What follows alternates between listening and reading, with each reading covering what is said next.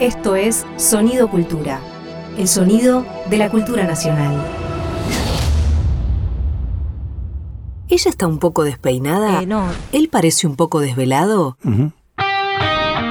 Llegan para hacer Un poco sucio con Julia Rosenberg y Javier Trimboli. Nunca más a gusto en el basurero de la historia.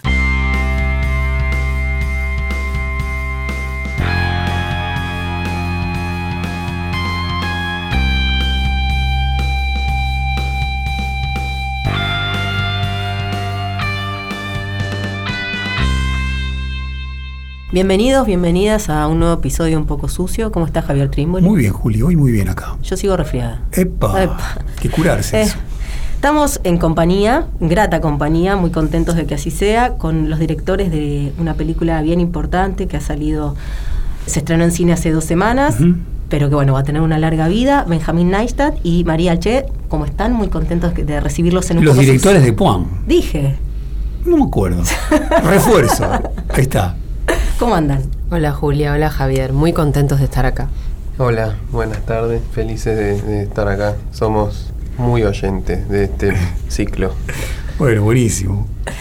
La idea es conversar un poco alrededor de esta película, como hacemos siempre en un poco sucio, alrededor de un objeto, un libro, en este caso una película, que, bueno, la hemos visto y nos pareció interesante por muchísimos, eh, muchísimas cosas que se abren alrededor de la película. Y aprovechando que tenemos a estos invitados, conversar con ellos alrededor de estas Perfecto. cosas que nos hizo pensar la película, ¿no? Perfecto. Y vamos a tomarnos el atrevimiento de cada tanto no hacer preguntas, sino proponer algunas ideas. También. Para que, entre otras cosas, cuando ellos tomen la palabra, también tengan ganas de lanzarse sobre ellas y comenzar. Bien, me gustaba empezar de esta forma. Ya varias veces empezamos un poco sucio citándolo a Piglia. Es verdad. Y ahora también lo vamos a citar a Piglia. Bien. Es algo que Piglia decía que yo no sé si es tan cierto, pero Piglia decía que Hitchcock le había dicho a Truffaut que él prefería mucho más un pedazo de torta o una porción de torta que un pedazo de vida. Por eso trajiste la torta. Y por eso traje la torta hoy. Eh, por supuesto, se estaba refiriendo a su propia obra. Mi obra, más que ser simplemente etnográfica, un cacho de vida que pongo en la pantalla, es un artificio, es una creación. Bien, es una creación. Es un pedazo de torta que se puede degustar, ¿no? que, se- que tiene cocción. Ujú. A mí me parece que la película Juan justamente tiene una muy importante cocción. Quiero decir, a veces se la ve o creo que hay una pulsión a verla literalmente, literalmente con la coyuntura, literalmente con la facultad de filosofía y letras, Ujú. bien, que creo que casi no se nombra, se nombra Puan mucho más que facultad de filosofía y letras, bien, y me parece que lo interesante, lo muy rico de la película es que en esa cocción que la produce, cuando uno la empieza a pensar, cuando le empieza a dar vueltas, se da cuenta que tiene y abre sus piezas, abren un horizonte para dar cuenta de la cultura argentina hoy, universitaria y un poco más que universitaria, muy, muy rica. Que eso hace un ejercicio necesario probablemente de la crítica. Yo diría, bueno, suerte de desmontaje. Claro. Bien. Bueno, me interesa pensarlo por ese lado. Eh, en un punto pensaba en el pastel de papa de la película. Yo que soy amante del pastel de papa. Que haya un pastel de papa en un festejo, un cumpleaños, nunca lo había pensado. Dije, esto tiene que ocurrir. Bueno, entonces quizás no es un pedazo de torta, pero un pedazo de pastel de papa. Bien. Bueno, empezamos por ahí. Dale, buenísimo, sí. Eh, la primera cuestión, María Benjamín, que se nos ocurría con Juli, tiene que ver con el tema de eh, el tiempo en el que transcurre la película, ¿no? el, momento, la coyuntura. Nos parece que hay algo de la riqueza de la peli que tiene que ver con el borramiento de ese tiempo. Por momentos parece que es del 2001, pero no. Entre otras cosas porque en el 2001 era muy raro que un profesor fuera enviado a un barrio popular a dar clases de filosofía y que el Estado le pagara por hacer tal cosa. Eh, luego parece que puede ser el momento del macrismo. Luego parece que es el mismo presente, aunque hay algo raro, hoy los docentes cobramos en forma nunca está atrasado el sueldo, y un adjunto está bien, y también el futuro. Me hacía pensar, nos hacía pensar, a propósito de cómo, cómo ustedes le dieron vuelta a este asunto, pero también una suerte de eterno retorno argentino siglo XXI o del 89 esta parte. Como que estamos una y otra vez con una situación que puede ser y no, que es, pero es con diferencias. Cosa que en parte estaba en otra película de, de Benjamín, que es El Movimiento, donde había algo con el tiempo raro. No sé cómo lo ven ustedes, cómo lo piensan, por dónde lo...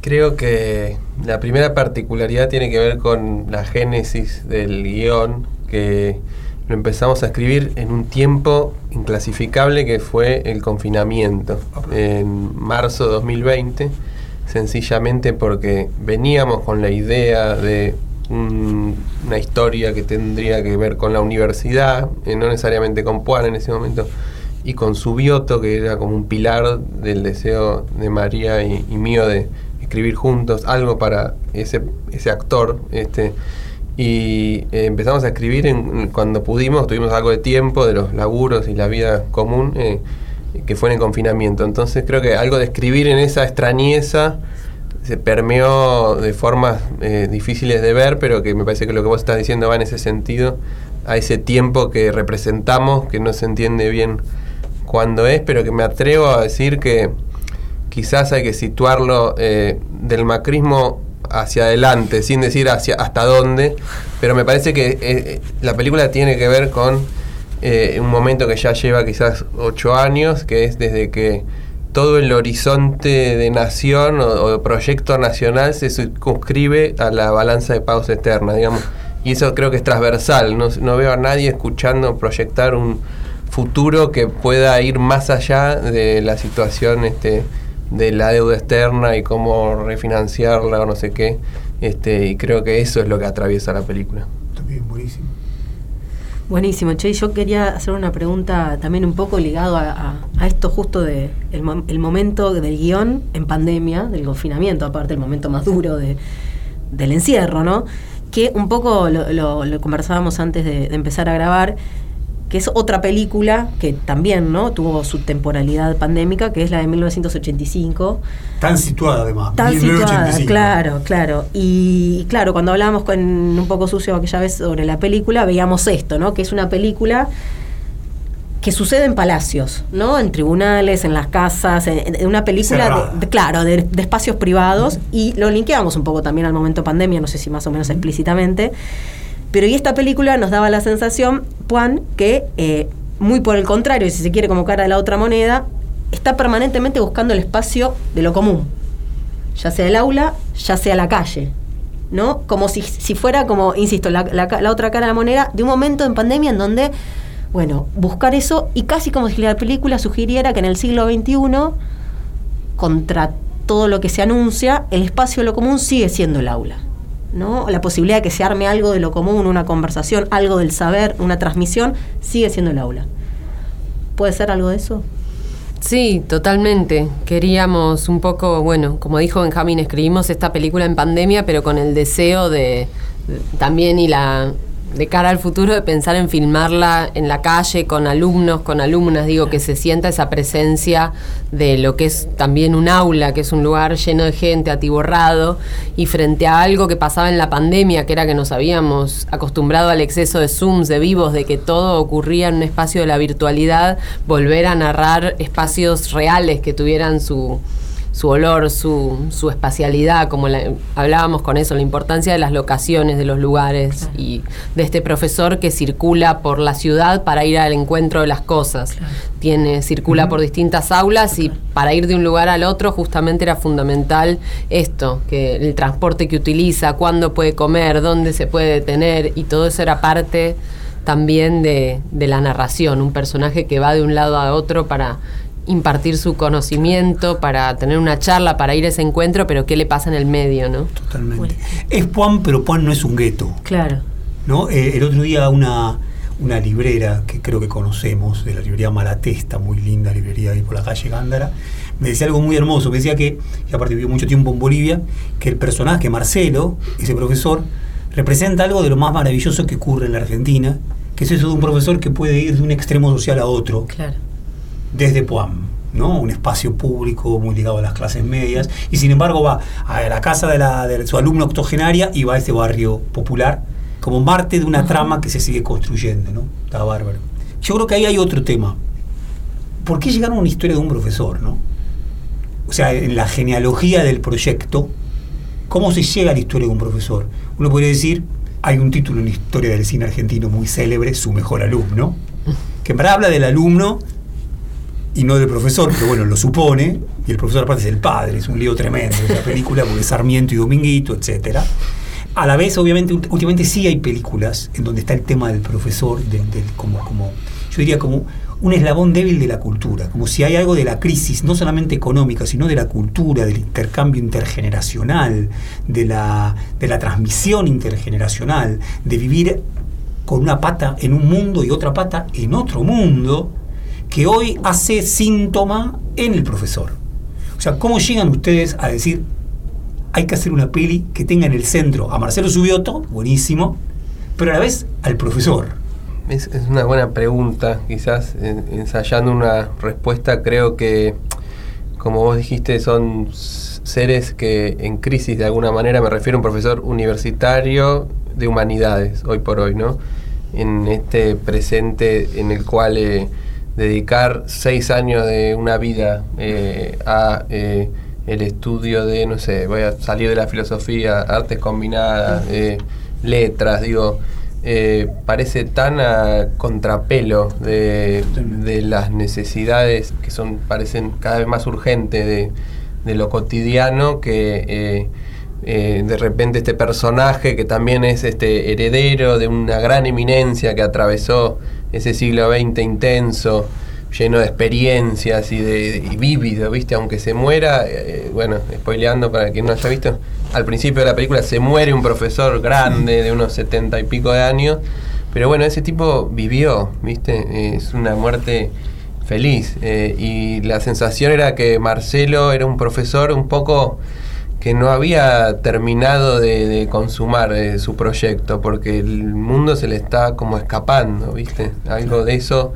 ahí hay un, como dicen acá mismo, a veces hay un problema que parece fascinante, ¿viste? Sí, totalmente.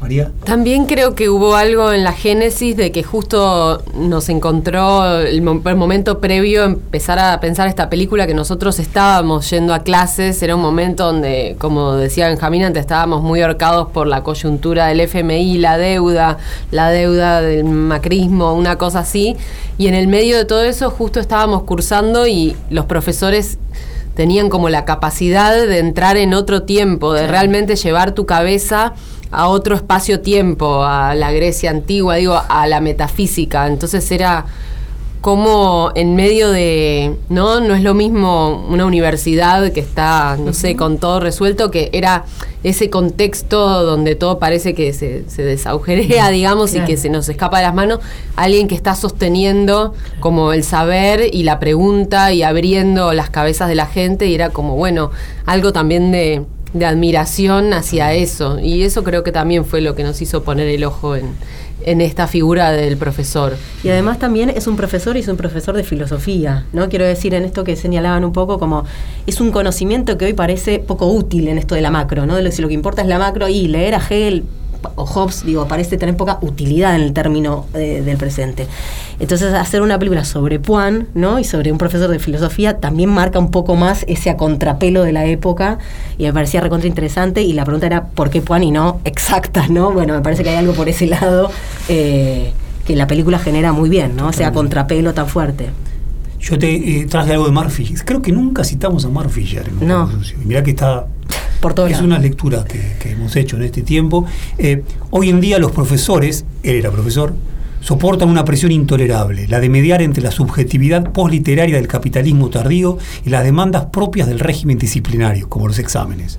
En este sentido, y lejos de ser una torre de marfil que se mantiene a salvo del mundo real, la educación es más bien el motor de la reproducción de la realidad social, el espacio donde las incoherencias del campo social capitalistas se confrontan en directo. Los profesores debemos ser facilitadores del entretenimiento y al mismo tiempo disciplinadores autoritarios, Uf. descoyuntados Claro. que en la película, me parece, y eso, eh, me adelanto a las preguntas, discúlpenme, algo de esto irrumpe en la tensión entre estos dos profesores, que quizás es un tema principalísimo, a mi entender. Principalísimo y que nos va a dar, a los que trabajamos en la universidad, mucho tiempo para seguir conversando. ¿No? La tensión entre Rafael, que llega de Alemania, también está relacionado con Alemania, pero la Universidad de Montana de Estados Unidos, medio berretón, muy argento eso también, ¿bien?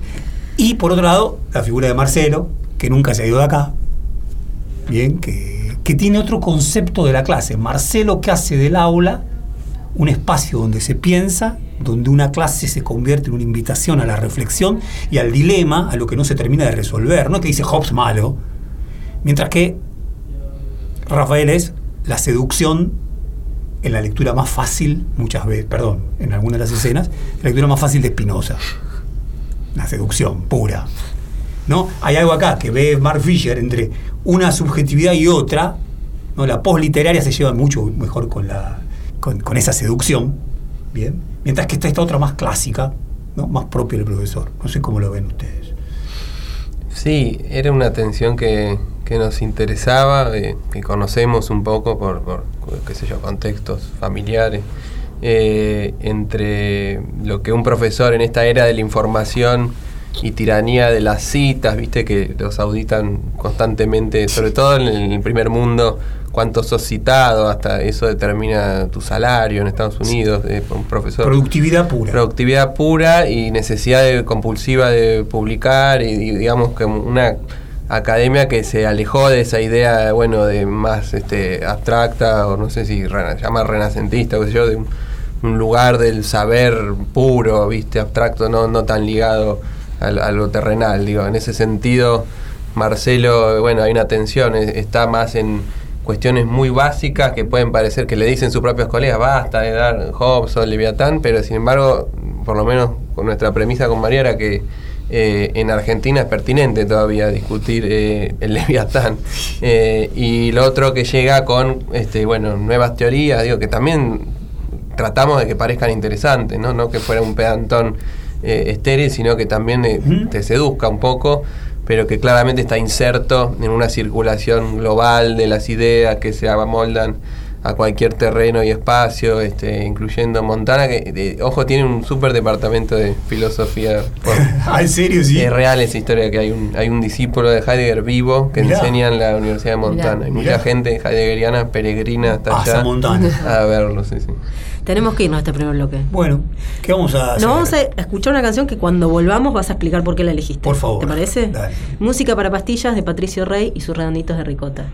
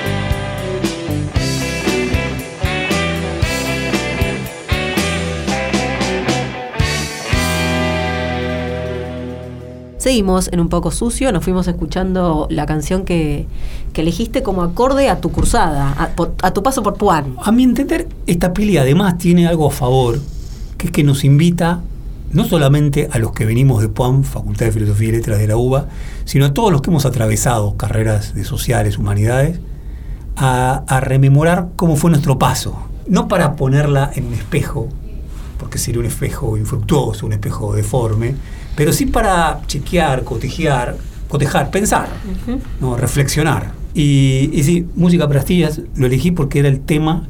Yo empecé la Facultad de Filosofía y Letras en el año 87, cuando primeramente arranca en Marcelo T. Alvear y en el segundo cuatrimestre empieza en Buam. Entonces me acuerdo que tenía desde el trabajo un largo, una larga caminata, porque el subte llegaba hasta primera junta, entonces caminaba de primera junta hasta Buam, con Walkman y escuchando música para pastillas de octubre, que ya era un disco viejo, yo creo que ahí ya había salido un bayón, Claro. pero sin embargo ese era mi tema que me hacía llegar a Puam. Sí, por eso, por eso, simplemente eso, pero como una música que acompaña a Puam para mí. Buenísimo. Dale. Bueno, ¿con qué seguimos? ¿Con qué seguimos? A ver, a mí me, me interesa lo de la comedia mucho. Sobre todo porque la comedia en la Argentina es un género mal visto, un género fácil. No hay películas inteligentes, perdón que lo diga de una manera tan parece pedante, y esta peli, incluso por cómo intentamos presentarlos, porque en este montaje presenta piezas que nos van a seguir alimentando durante un tiempo largo la discusión, es una peli inteligente, que a la vez opte por la comedia.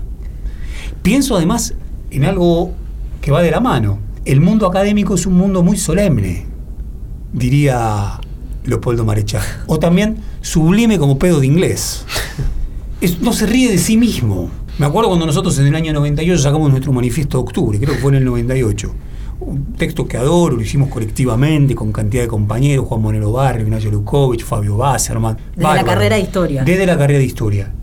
Ahora, empezábamos hablando de que algo olía a podrido Claro. Todo era Shakespeare. Había cosas medio procaces, pero siempre en un tono alto. De repente ustedes hacen acá una inversión, ¿no? Una inversión. Bueno, esa inversión me interesa mucho. ¿Cómo la eligieron y si están conscientes de que produjeron una inversión? Un poco sí, era el deseo ese de, como vos decís, frente a un mundo de las ideas, de la que tiene su complejidad, su tiempo, sus palabras rimbombantes y, y su solemnidad, como lo más a contrapelo, la palabra más alejada de ese mundo era eh, la comedia de objetos, como alguien que se le caen las cosas, digo, la, lo chaplinesco, lo bufo, lo burlón. Entonces, desde un primer momento fue como que esas dos cosas estaban juntas en nuestra idea de hacer en la película. Y quizás retomando lo que dijiste de Hitchcock y la torta, eh, frente a la vida real, bueno, la comedia viene a instalar con su música, con sus gags, con sus elementos, esta idea de que es un artificio, ¿no? De manera muy como rápida en la película y nos importaba un poco eso. Es por ahí, Benjamín. ¿Estás de acuerdo con María? Bien, bien que estén de acuerdo, que hayan estado de acuerdo. A mí me, me gustó una cosa también, quizás eh, por la perspectiva más de la carrera de historia, ¿no? Que en los últimos años ha pasado algo que es que la producción de conocimiento del saber de la historia está en la carrera académica de los investigadores, ¿no? Casi como e- en laboratorios, digamos, ¿no? Y acá viene algo medio a contrapelo eh, en la película sobre la cuestión del conocimiento y del saber, ¿no? ¿Dónde está? ¿Cómo se construye el conocimiento? ¿Cómo se construye el saber? Y me parece que la película en varios momentos toma este tema como un problema. Por un lado, bueno, lo, lo- lo- obvio, ¿no? El profesor que estudia afuera con otro conocimiento y el que se queda acá, la va haciendo un trabajo casi de hormiga en la cátedra. Por otro lado, también en la cátedra misma no parece circular nada del conocimiento, no parece ser un lugar donde se produzca conocimiento. La cátedra es más bien un lugar donde se dirimen, se rosquea, se dirimen cuestiones burocráticas. En cambio, sí en el aula, en el aula sí sucede algo del orden del conocimiento. Pero sobre todo me interesaba para dar pie a otro tema que, que nos gustaba traer, que es cuando muy fuerte se dice por qué para lo europeo existe la filosofía y para América Latina el pensamiento. Me parece que ahí se introduce ¿no? como uno de los grandes temas de, de la película, que está dándole vueltas, que tiene que ver, bueno, también con ese, con ese tema de, la, de Bolivia, que está también, ¿no? Como girando durante toda la película y la, y la escena final radica ahí en La Paz. ¿Hay algo de esto, de la filosofía y el pensamiento eh, respecto a América Latina, que les constituyó un tema a la hora de pensar la película? Sí, eh, creo que a medida que nos fuimos metiendo en este guion, en la escritura, y se empezaba a, imponer la necesidad de estudiar un poquito de filosofía, charlar eh, con profesores, este, eh, nos íbamos dando cuenta, o, o- o- digo, si bien ya lo sabemos, digo, porque es un mundo cercano, eh, pero de lo alevoso que puede ser el eurocentrismo de las humanidades, ¿no? Y se empezaba, empezaba a parecer que, que si no tocábamos este, la arista de, críticamente, ¿no? De- del eurocentrismo de la academia, íbamos a estar este, eh, congraciándonos un poco de más con un mundo que de alguna manera queríamos homenajear o, o rendir alguna especie de, de, de- de- de cosa linda que nos provoca Juan, los docentes, ese mundo, pero decir también, che, ¿por qué, digo, 2023 este, y la materia se sigue llamando pensamiento latinoamericano y nadie puede explicar, dar una respuesta contundente de por qué es pensamiento y por qué no es filosofía? Y ahí nos fascinamos este, un poco, bueno. Y eh, por qué también hay una sola materia, ¿no? Frente a una carrera que tiene historia en filosofía antigua, medieval, moderna, etcétera, como hay una pequeña materia que se llama pensamiento argentino y latinoamericano, donde se juntan una serie de conocimientos cuando justamente nada, es como una necesidad, así como Europa pensó que es el hombre, que es Dios, que es, eh, que es el absoluto, que es la nada, también la pregunta es si las humanidades y la filosofía pueden hacerse esa pregunta desde este espacio. Claro, ¿Qué, qué sí. pensamos nosotros de los universales? Digo, Claro. como, y si podemos producir ese tipo de conocimiento, que no sea hago una tesis sobre un gran eh, autor europeo, sino que a ver cómo pen- podemos pensar desde acá y producir libros que Bien. circulen en el mundo. Bueno, es. No sé. Sí, es como una gran pregunta sin respuesta que rápidamente abre dos vertientes fascinantes y antagónicas, que es el mundo de la gente que se dedica al late- latinoamericanismo, llamémosle, digamos, este, que no solo piensa desde Latinoamérica, sino que piensa en Latinoamérica y en las ideas estrictamente latinoamericanas. Y por otro lado, otros pensadores que también con mucho criterio, y ahí yo- uno no sabe bien qué concluir, dicen, bueno, momento, el pensamiento latinoamericano no tiene por qué pensar Latinoamérica. Claro. Pensemos este, Grecia antigua desde América Latina. Eh, eh, y ahí hay muchos choques, ¿no? Y, y creo que hasta choques feroces entre latinoamericanistas que a veces son vistos como hippies por los otros y, y, y- y- y otros que se acusan de cipayo. Bueno, eh, es político también, evidentemente, el debate. Nosotros no tenemos una respuesta ni quisimos darla, sino ahí más bien dejar la pregunta Claro. en el aire eh, y señalar una situación que el programa la deja muy clara. O sea, se está pensando poco en Latinoamérica Claro. y poco desde Latinoamérica. sí. Totalmente. Conversábamos sobre Martí en el episodio anterior, cuando justamente Martí dice, nuestra Grecia, por los incas, es preferible a la Grecia que no es nuestra. Bien, y interesantísimo, porque no está diciendo Grecia no, pero está diciendo también nuestra Grecia. Los incas hay que estudiarlos al dedillo. Bueno, yo una, una observación chiquita. Alperín Dongui, nosotros lo hemos citado varias veces, bueno, como no citarlo, nuestro historiador, que en su caso estudió en Londres, en, Estados, en Londres, perdón, en Inglaterra, y después en Estados Unidos, perdón, no estudió, dio clases, perdón, Claro. estudió todo el tiempo acá. Pero además tuvo una cosa interesantísima, que es que él quiso dedicarse a historia argentina. Cuando José Luis Romero, que era su mentor, lo, se da cuenta que va a estudiar historia, dice, bueno, vas a estudiar historia europea, ¿no? Porque para José Luis Romero, escribir historia argentina era un pasatiempo del domingo, en pijama. En pijama escribí historia argentina. Y Alperín le dice, "Eh", y en el fondo se dedicó solamente a estudiar historia argentina y también latinoamericana. Ahora, cuando él hablaba de las guerras académicas, decía, de manera muy maliciosa, son como guerras de submarino en un vaso de agua. Ahora, lo que ustedes hacen en la película es darle a eso un espesor justamente político que hace que esa pequeña guerra en un vaso de agua se transforme mucho más que eso, lo que planteaba Julián antes. Por eso no es una película de puertas adentro, por eso no es una película de gueto. Podemos discutir sobre el estudiante. El estudiante también, es, a mi entender, es una película muy encerrada, casi es asfixiante. Esta película no asfixia porque hay vida de vuelta entre, la, entre el pedazo de torta y el pedazo de vida. La impresión es que hay una comunicación ahí. Eso le da otro, otro, otro tenor a la conversación, que no es meramente de guerra académica. Y de hecho, a mí, me, gustaba la escena en donde est- están en la calle haciendo una clase pública, cuando llega la policía, y que efectivamente Rafael, que venía, bueno, de ganar la cátedra y demás, no puede enfrentar la situación, digamos, no, no encuentra las palabras para hablar con la policía, para hablar con los estudiantes, falla en esa situación y en cambio Marcelo es quien ahí sí puede, en la dinámica calle, recupera algo, ¿no? De, de lo perdido frente a Rafael, como si la calle estuviera muy ligada también al aula, al, al conocimiento, me parece que hay algo ahí de la película que, que está buenísimo, digamos, como está planteado. sigamos, no sé si ustedes tengo que decir, porque estos son elogios. Ahora yo tengo una observación un poco, yo creo que, a ver, a, mi entender la peli, entre otras cosas, tiene algo muy seductor por la enorme elipsis final. La elipsis que va del momento que, Rafa- que, que Marcelo cae preso hasta que aparece en un teleférico. La vi una vez, no la vi dos, la voy a ver otra, pero quiero decir, quizás me estoy salteando alguna cosita más. Pero hay una elipsis ahí maravillosa, que además es un teleférico genial, que ya aparece en la película Insurgente de San Ginés, creo que esta es la segunda que aparece y no aparece más, y además nunca habíamos visto el Alto de la Paz, como se ve acá, quizás sí en Yaguar Malcu de San Ginés, y después un taxi, un taxi que va a reversa, como si fuera un retroceso en el tiempo, como si fuera un viaje en el tiempo, no a lo moderno, ¿no? como punto eximio del progreso, sino a reversa. Ahora, hay una elipsis ahí. ¿Qué fue lo que lo decidió a Marcelo, que hasta ese entonces había tenido una relación con Latinoamérica? Para mí la escena tremenda es cuando el pibe le dice, un profesor, unos compañeros me pasaron Mariátegui. Y le dice, sí, sí, leyó, a, leyó bastante a Hegel. O a Rousseau, A perdón, Rousseau. a Rousseau. Y ya está, se lo saca de encima. Y de repente pasa esto. No diría que hace falta una precuela, pero por lo menos ahí, y también, por supuesto, la elipsis es un recurso fundamental.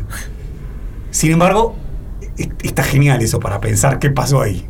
Bueno, todo es conjetural, porque, eh, a ver, había, por un lado había escenas que fueron eliminadas en montaje entre esa elipsis. Ah. Por eso te parece tan notoria, me parece, porque se siente que ahí hay algo que no está. digamos.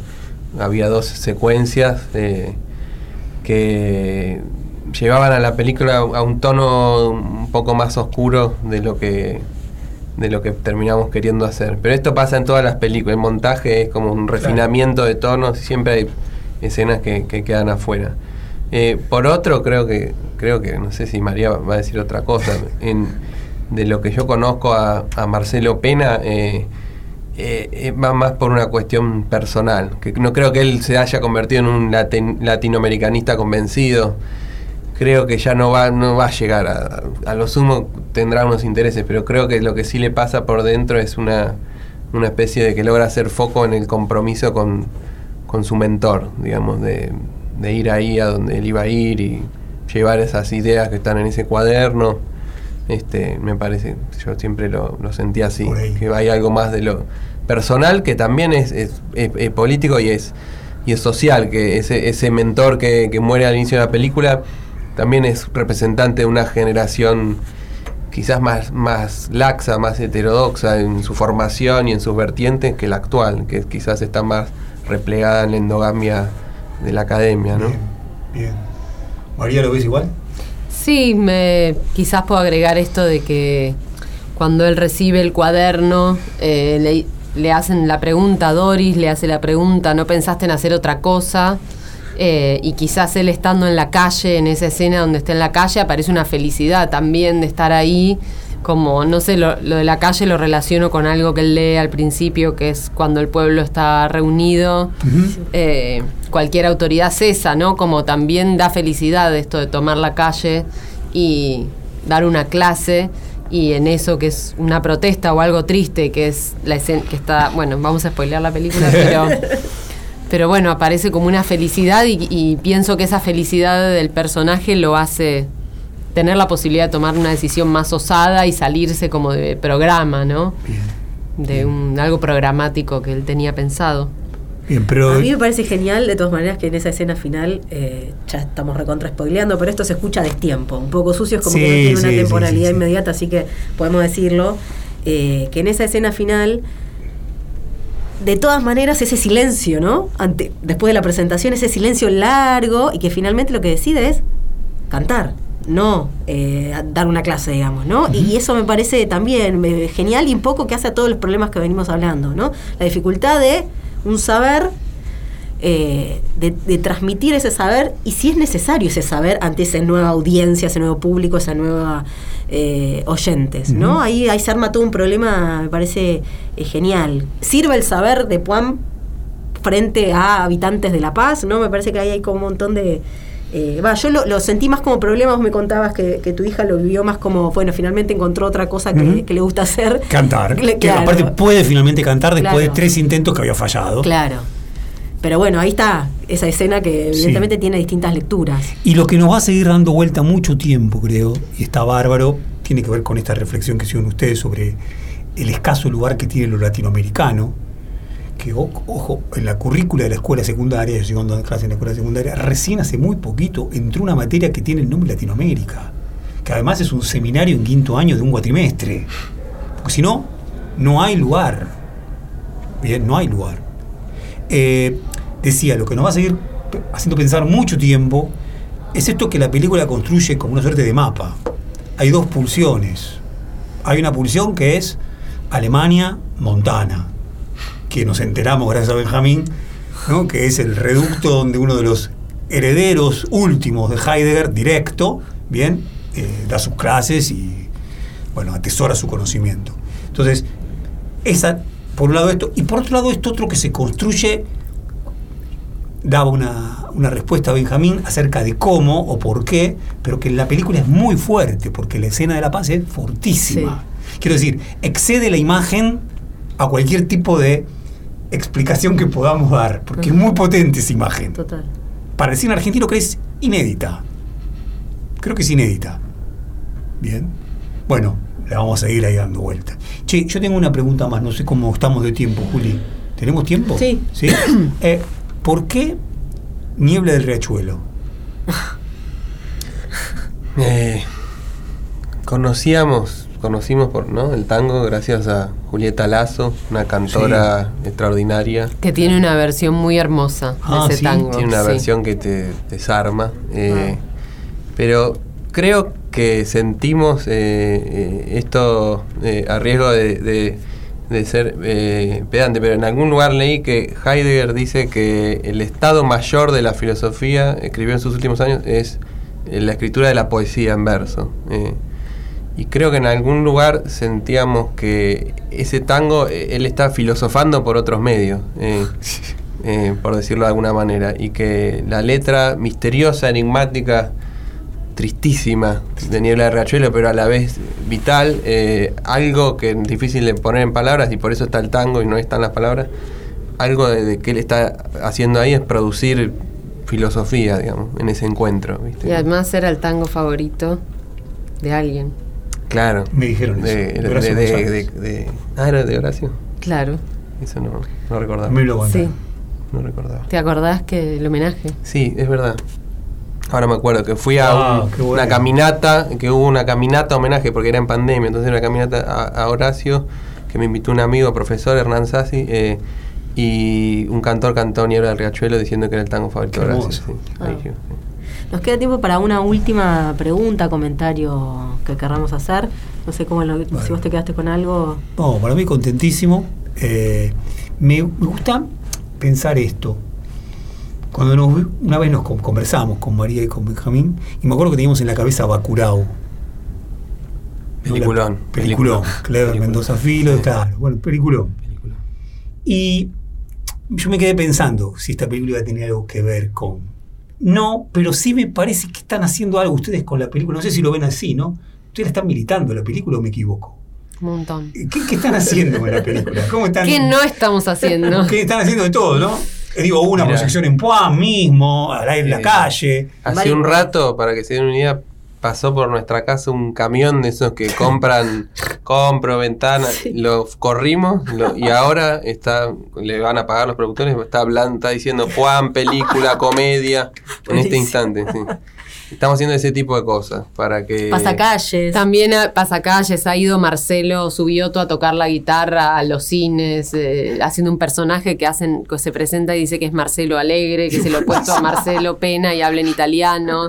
Eh, Ah, el Día de la Madre repartimos flores en los cines, sí, como me parece que hay una necesidad también de que el cine salga de, de su lugar y vaya como a un encuentro. Y Bacurao, si bien no tiene que ver con esta película, sí en un sentido profundo de Claro. tomar un género más popular y Claro, cruzarlo con Glauber, con lo latinoamericano, fue una especie de inspiración, no para hacer algo parecido, pero sino Sí, por... su potencia Su potencia. inspiración. Claro.